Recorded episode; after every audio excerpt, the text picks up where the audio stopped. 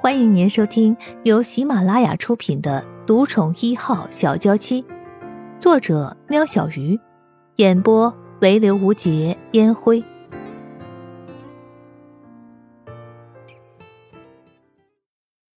第八十三集。你妈，你说什么？江磊？声音人惊讶的声音都分了叉，下巴也快掉了下来。盛老爷听盛雪提过江磊的事情，在生意人还没有反应过来的时候，朝李婶儿点了点头。女儿的救命恩人怎么可以不以礼相待呢？生意人眼睁睁的看着李婶儿走了出去，嘴巴还没有合上，右手往额头一拍：“Oh my God！为什么这个时候还来个凑热闹的？啊！”念平和念安看着妈妈换了姿势，也跟着变了。伊人，原来你不欢迎我这个朋友。江磊不知道何时已经出现在客厅，站在圣衣人的身后，但圣衣人却没有发现。倒是念平早就抱着江磊的大腿，甜甜的喊了声“爸爸”。所以当圣衣人回过头看的时候，江磊已经抱着念平朝他走过来。念。你怎么来了？这下不会又是顺路吧？你怎么回国也没跟我说一声？伤都好了吗？江磊不回答反问。虽然刚听到声音人那有点伤人的话，刺痛了一下江磊的心，但看到声音人一切都值了。呃，江磊啊，我有事回来处理，没来得及通知你。呃，真是。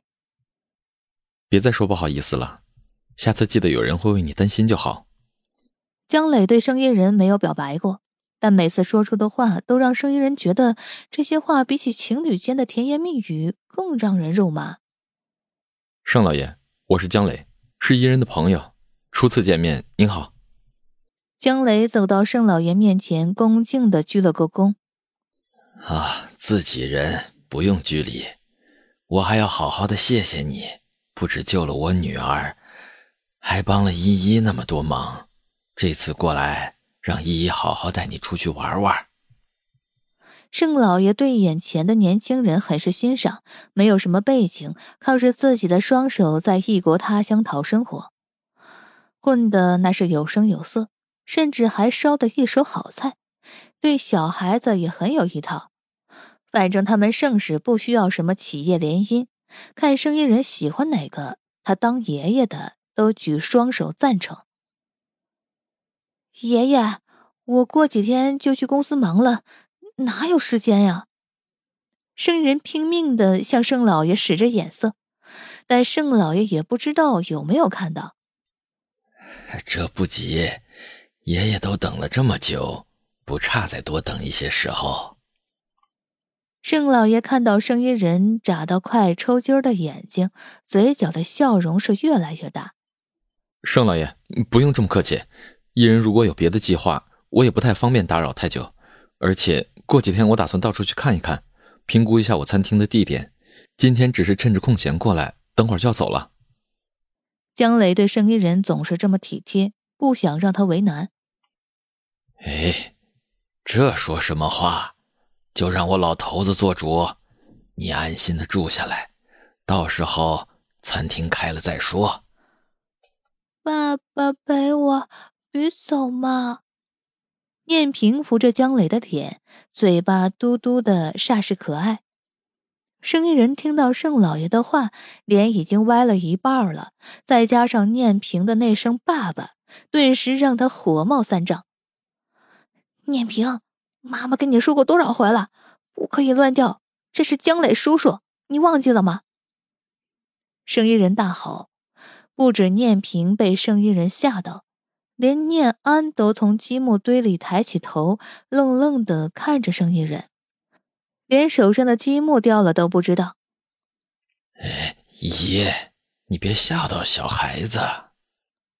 盛老爷的声音一出来。两个小孩子像是才察觉到了妈妈刚刚是发火了，哇哇的哭了起来。念平紧紧的抱着江磊的头，不敢看妈妈。念安独自坐在地上哭，念平，乖，妈妈不是故意的，妈妈只是太着急了，你懂吗？江磊柔声安慰着念平。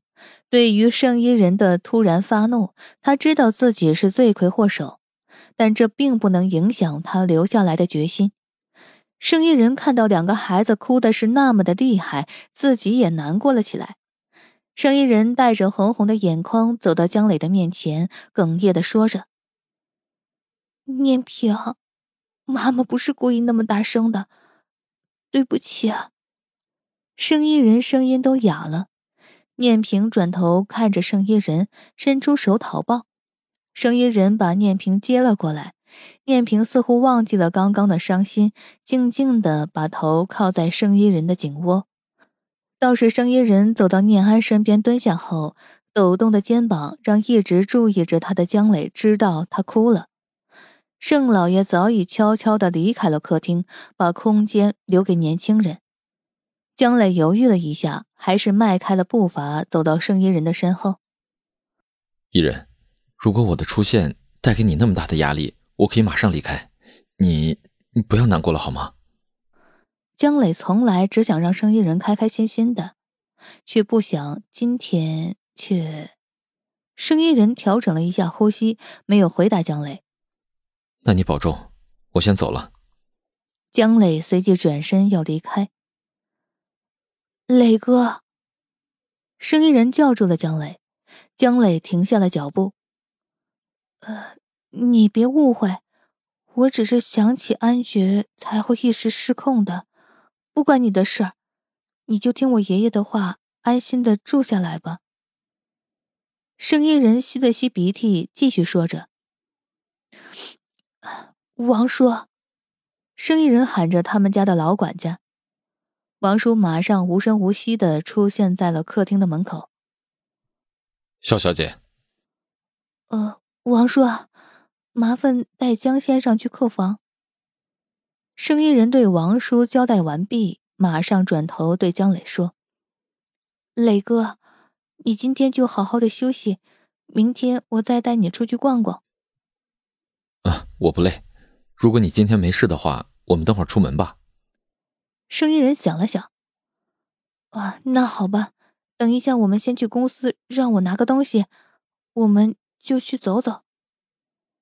念平和念安欢呼了起来，他们最喜欢“走走”这两个字，这表示他们可以坐车看风景，说不定还能去上次的那个好玩的地方，重点是有好吃的冰淇淋。哎，安觉，你确定杨程程搭这一班飞机吗？怎么都落地这么久了？还没看到他的人影。戴大伟整个人斜靠在机场的出境大厅的椅子上，形象全无的注视着来来往往的女性同胞。这也不能怪他，睡眠不足加上已经很久了，没打瞌睡已经就算是很厉害了。陆安觉和戴大伟两个人戴着毛毛、口罩，才敢出现在人来人往的地方。虽然完美的让人认不出来，但这样的打扮在温暖的机场里，反而因为怪异而吸引了路人的目光。他来了。陆安觉眯着眼睛看着那个一样戴着口罩的杨程程，要不是杨程程穿着他那天去过接电话的那套衣服，他一定也是认不出来他。啊，哪个？戴大伟没见过杨程程。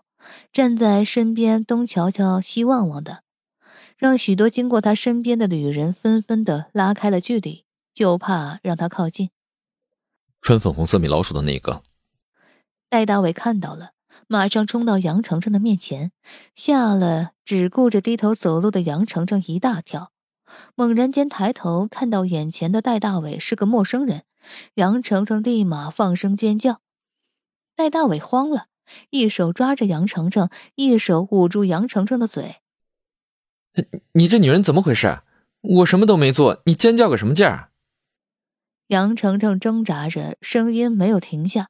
很快，早就盯着戴大伟和陆安局的人民保姆就这样把戴大伟压制在了地上。小姐，我们刚都看到了，这个男人试图对你不轨，我们现在要押他回去警局，麻烦你跟我们走一趟，做个笔录。长相酷似赵姓某男星的警察对着杨程程说：“啊，不好意思，是误会，我们是杨程程的朋友，他一时没认出来。”陆安觉不好意思的挤开人潮，驾着他的轮椅电动车来到事发的现场。